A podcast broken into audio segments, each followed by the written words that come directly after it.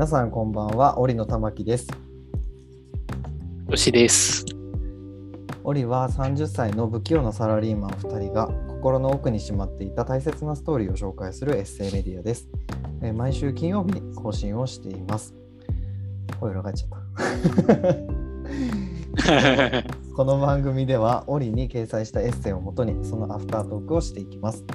えっと、今日は太しが太しじゃない、また間違えた。玉木が書いた一緒に涙を流したという経験というのをお話ししたいと思います。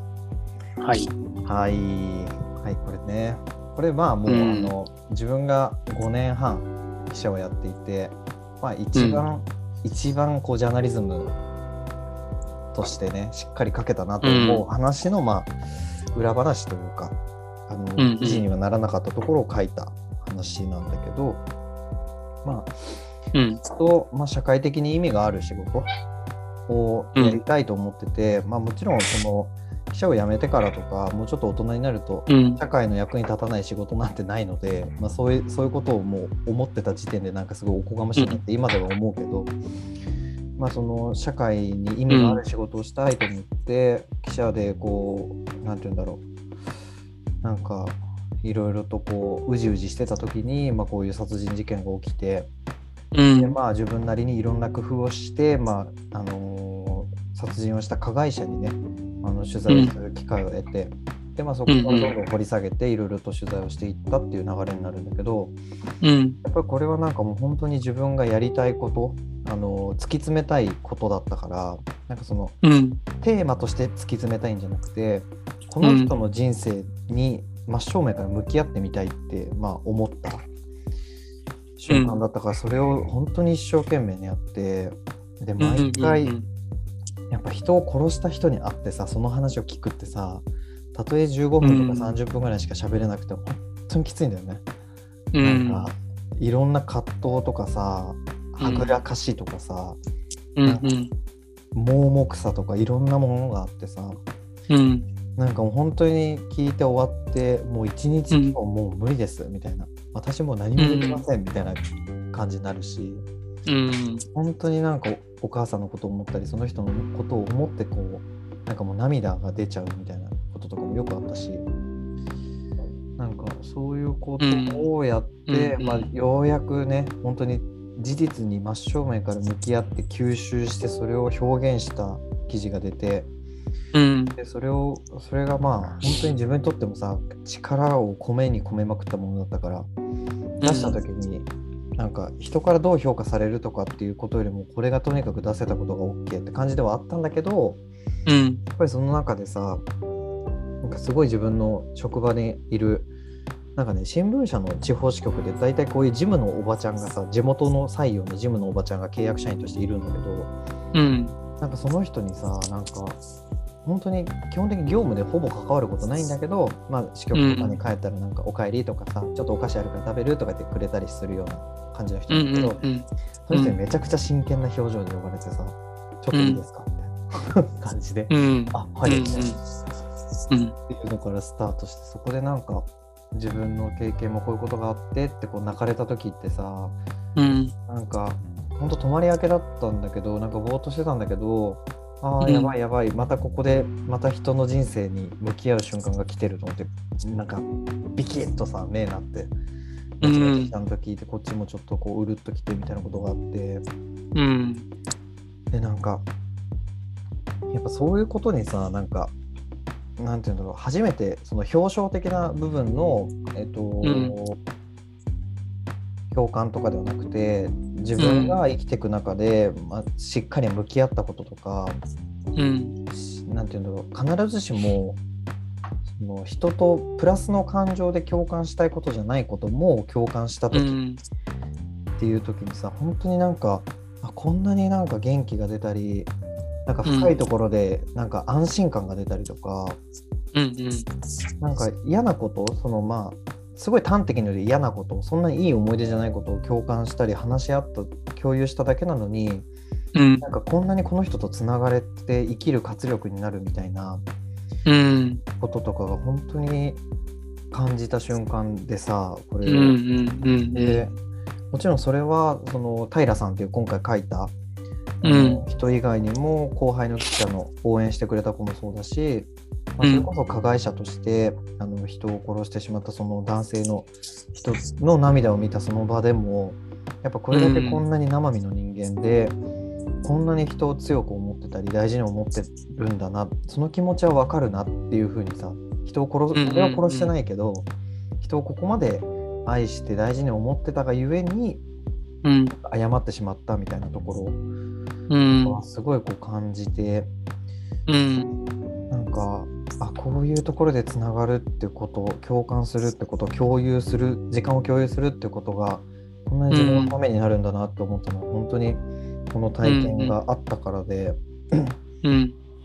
でなんか本当に良かったなってあのうん。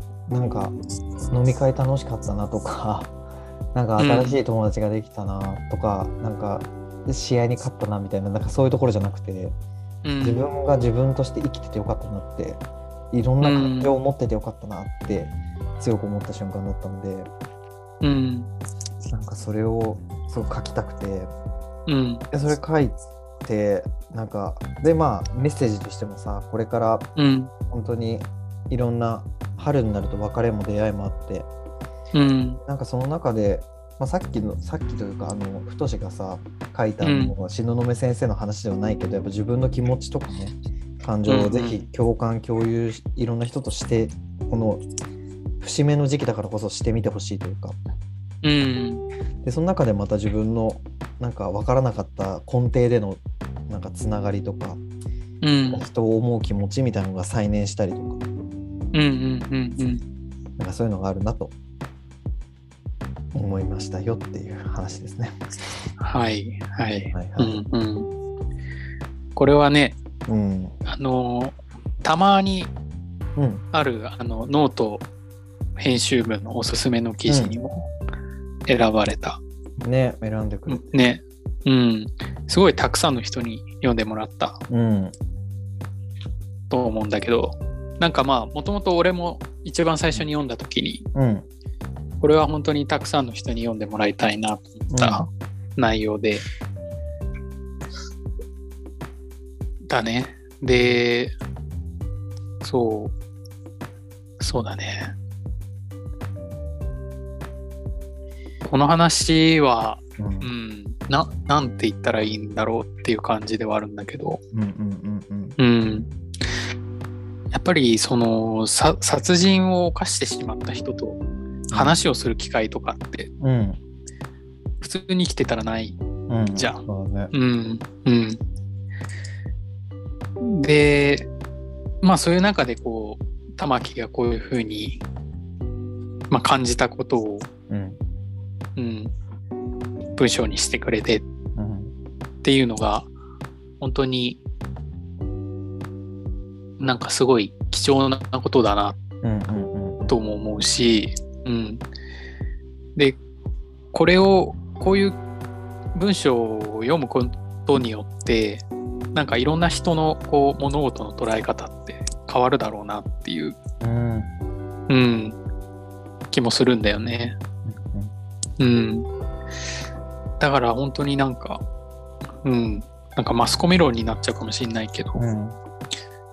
新聞とかテレビとか、こういうこの裏側の話ってもっとうん。読んでみたいなっていう、こう生身の記者が、の人間としてのさ、そのん。感情みたいなのをもっとうん。読めると、うん。うん、なんかもっともっとうん。いい世界になるんじゃないかなとかって。思った、これを読んだとき。なるほどね。うん、確かにな。うん、いやでもすごい体験だよね。なんか当時はさ、うん。なんかやっぱこういう気持ちとかをね、なんかやっぱ言語化できなかったね。なんかその、うん。なんかさ、その、今自分がやってることが、自分が書いてることが、絶対に社会の人のが読んだ時に、まあ社会の人じゃないな、あのより多くの人が読んでくれた時に、まあ、気づうん。気づいたりとか、なんかハッとしたりすることがあるなと思ってもちろん書いてるんだけど、うんなんかその自制ができなかった。その自分の中にどう通ってるかっていうのをうん。なんかがなんか言語化するにはなんかやっぱりこう自分の中でさ言語化する時もさやっぱその人の人生を一回抱えるわけじゃん。でそれをぐっと飲み込んで自分が吐かなきゃいけないからなんかね、うん。結局やっぱね飲み込みきれてなかったの記者の時は。うん。だけどようやく、まあ、記者辞めてから、まあ、ちょっと年数が経ってこの事件自体が4年前の事件なんだけどうん。なんかそのでそのえっと殺害しちゃった人とかも、えっと、一応、うん。もう刑務所は出たのかな？かなんかで、っていうところもあったりとかしてようやくなんかこうあ自分の中でもーこう落ちて言えるようになったから、うん。うんでもだからもちろんさその太が言うように、その記者の人たちの素の部分とかうん。っていうのが、まあ、より伝わればっていうのはもちろんなんだけど、うなんかん当時は俺は言えなかったなと思った。そっか。あ時間が経っうん、た今だからこそこういうのかっていうことだね。そうだね。かけようやくかけたなっていう感じはあるね。うんほんとさなんか、まあその記者としてのうん、新聞紙面に載せるためのものをそうだねその時はね。書くっていう思考とちょっと違うもんねこれを書くっていうのは。そうん。だからその時もこのじ自分と向き合うことをしてたら多分ね崩壊してたと思う。他の仕事ができなくなったと思うマジで、これ以外にもなってね。いろんな仕事があるしね。そうね。うん。そうで、うんうん。まあなんかこのさ米津のねレモンってあのーあれなんですよえっ、と、アンナチュラルっていうドラマの主題歌だったんだけどうん。そのアンナチュラルっていうドラマうんうんの法医学者の、まあ、主人公の石原さとみがねうん。石原さとみが、えっとまあ、その理不尽な死とか、まあ、そういうものに向き合って、まあ、解決したりとかその人の人生うに、ん。あの向き合うみたいなことをするうん。ドラマでめちゃめちゃあの台本が台本も良くてうん。あのなんだっけ逃げ恥を書いた乃木さん乃木。乃木さんだっ、け？ああの人なんだ。名前忘れてたけど、うん、うん。が書いた脚本ねめちゃくちゃ良くてうん。でその主題歌だったからで基本的に死がその死を扱うドラマだったけど、なんか理不尽さその双方のうん。思いとか理不尽さとうん。かいろんなものがこううん。相まって結末にいつもなるから、まあ、すごいドラマ自体も好きで,、うん。でその当時に取材をしてて本当にうん。なんかおんドドラマと同じような世界観だったりとかっていうシーンうん。が本当に自分の生活の中でも多くて。でこの「夢ならばどれほど良かったでしょう」って最初で始まるんだけど、うん。もうそれがさ、もう本当に、まあ、お母さん殺しちゃったその加害者が後悔してることなんだよね。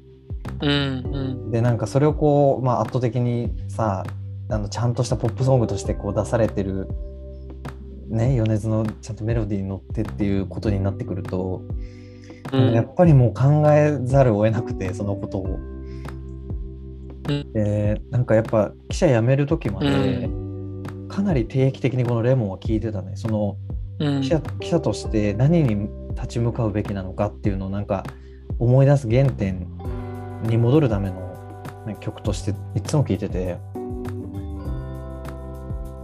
うん。今今聴いても、あの記者だったあの頃の時代をめちゃくちゃ思い出すねっていう感じ。ええそうなんだ。俺、そういう風にこの曲聞いたことなかったから、ねすげえなよ、ねずって思った。すげえなよね。ねずすげえな、やっぱ。天才だよな。それだね。でもまあシーンがねちょっとじ実生活がはま,、うんはまっちゃったんだよねこのレモンの歌詞に近いことでさ。うん。うんうんうんうんうん。そうだね。なんか、そういう曲ってあるよね。なんか、その、自分の心境にこう、ここまでフィットするみたいな。うんあるね。うん。で、やっぱり、新聞記者の時の玉木にとってのそれはこの曲だったってことだね。そうだね。うん。だね。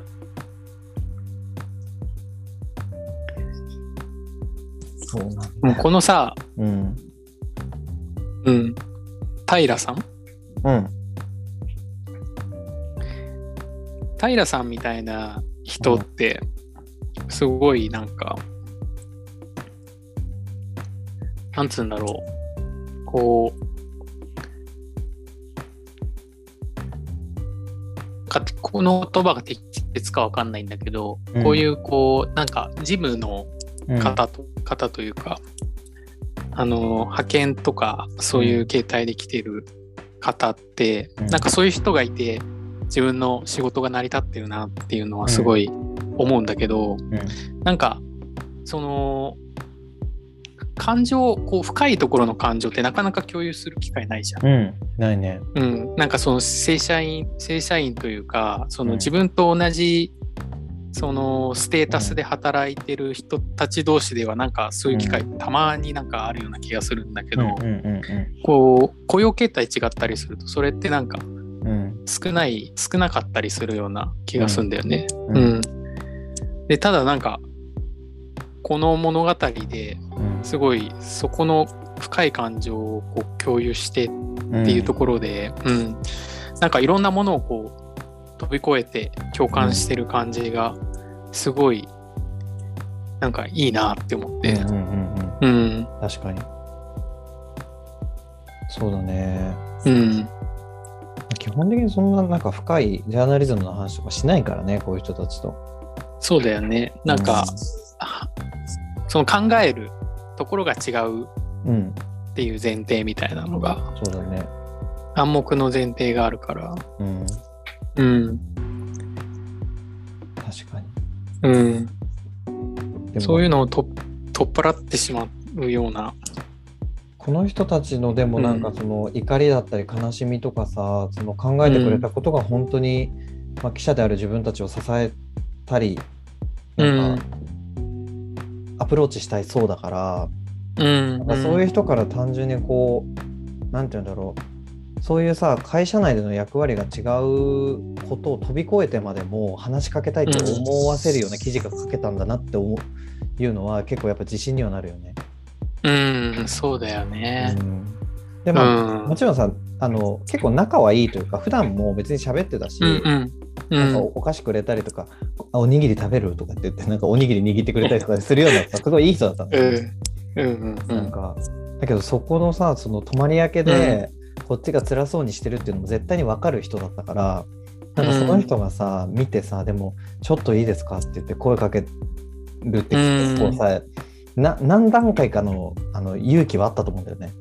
うん、そうだね。そこを飛び越えて絶対あった。え何ですかみたいななんかさその眠そうな俺がなんかふわーっとしてるのに対して切り込んでいくって結構、あの根気のいることだから根気という勇気うん、のいることだから、勇気いるよね。なんかそれそこまで突き動かすことができたのは良かったなって思うな。うんうんうんうん。そうだね。うん。なんかそういう瞬間があったっていうのがうん素晴らしいことだよね。うん、うん。まあいわゆる特ダネとしてこれ出したんだけどうん。